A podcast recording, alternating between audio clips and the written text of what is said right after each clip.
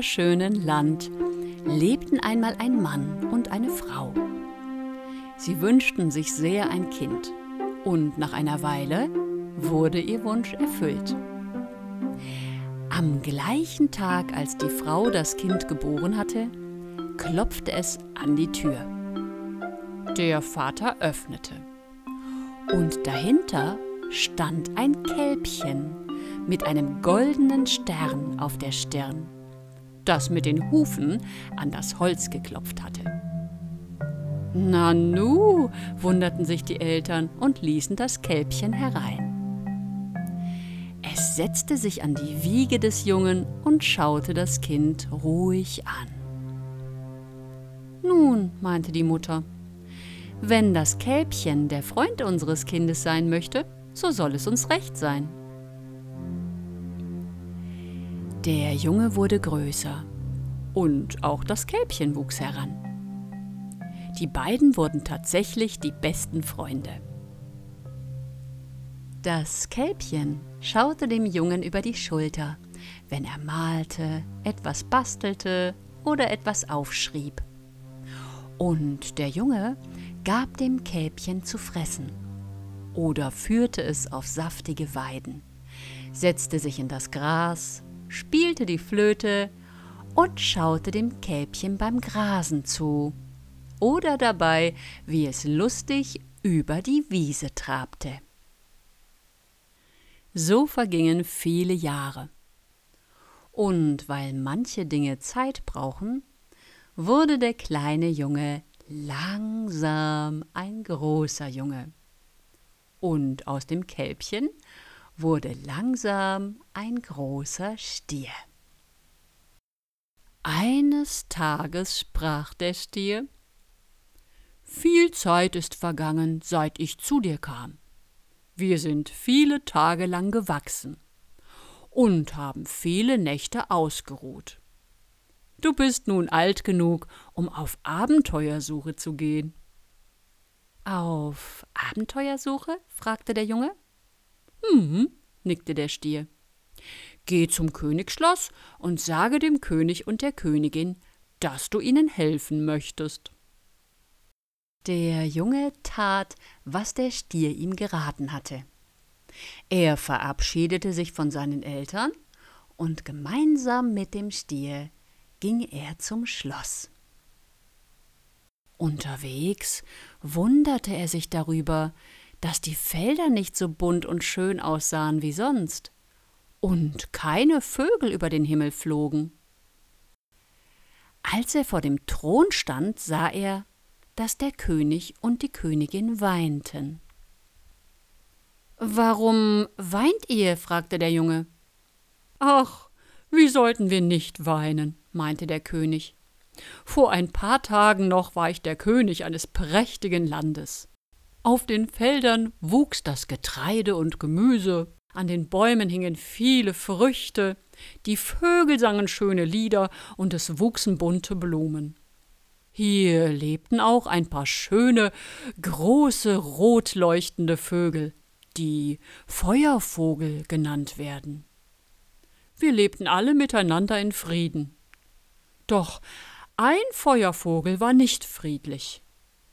Eines Tages breitete er seine Schwingen aus und schlug ein paar Mal kräftig damit. Die Bäume bogen sich im Sturm, der durch seinen Flügelschlag entstand. Er zertrat das Gemüse und zerstörte die Blumen. Er vertrieb die anderen Vögel, und als meine Tochter vor ein paar Tagen auf einen Balkon trat und auf das Land schaute, sauste der große Vogel heran und nahm sie einfach mit. Der Junge erschrak. Aber dann schaute er den Stier an, der mit dem Kopf nickte und schnaubte. Dann sagte der Junge Mein Freund und ich werden der Königstochter helfen.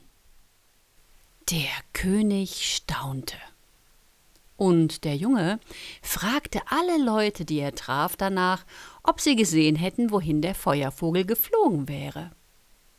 Bis ihm jemand erzählte, dass der Feuervogel hinter einem Gebirge in einer Burg leben würde. Sie liefen drei Tage lang. Der Stier trug den Jungen sicher und trabte mit ihm über die Berge und durch weite Täler. Er umrundete Seen und kam schließlich mit dem Jungen vor der Burg an. Jetzt bist du dran, sagte er zum Jungen. Du musst die Königstochter finden. Gut, sagte der Junge. Wer nicht wagt, der nicht gewinnt. Er schlüpfte durch ein Loch in die Burg und machte sich auf die Suche nach der Königstochter. Er lief durch leere Hallen, stieg Treppen hinauf und fand die Prinzessin endlich in einem Turm. Dort stand sie am Fenster und schaute hinunter auf den Stier.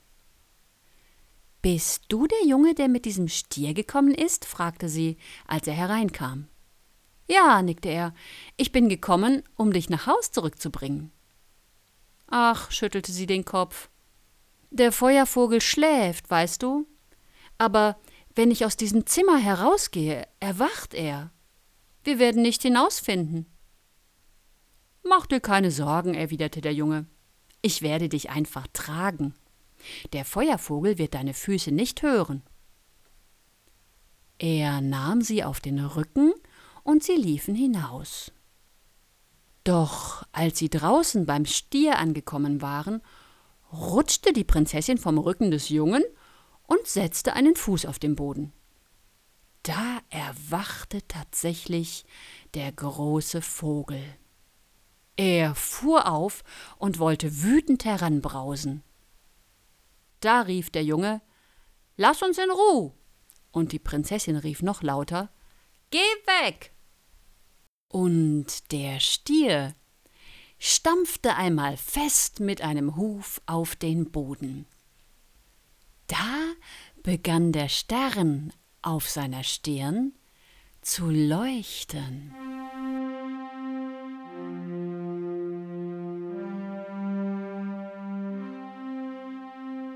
Er leuchtete heller und heller und schließlich so hell, dass der Feuervogel geblendet wurde und vom Licht wie von einem starken Wind davongeschleudert wurde. So weit fort, dass er für immer verschwand und niemals wiederkam. Der Stier trabte mit dem Jungen und der Prinzessin lustig wieder zum König und zur Königin zurück. Na, und die freuten sich sehr darüber, dass ihre Tochter wieder da war. Der Junge und der Stier blieben eine Weile im Schloss, denn sie hatten sich mit der Prinzessin angefreundet. Wer weiß, vielleicht sind sie immer noch dort. Denn die Prinzessin geht gern mit dem Jungen und dem Stier gemeinsam auf die Weide. All die Vögel sind wieder in das Königreich zurückgekommen und brachten Samen mit, die sie in die Erde fallen ließen. Daraus wurden neue Äcker und Wiesen mit herrlichen Blumen. Dort erzählen sich die beiden gern Abenteuergeschichten.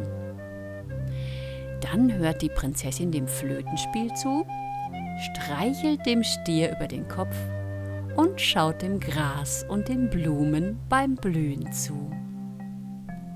Und manchmal schläft sie dabei ein genau wie der Junge, denn sie wissen, dass sie ganz sicher sind im Königreich. Dann träumen sie etwas Schönes. Das wünsche ich euch jetzt auch. Ruht euch gut aus heute Nacht und schlaft schön.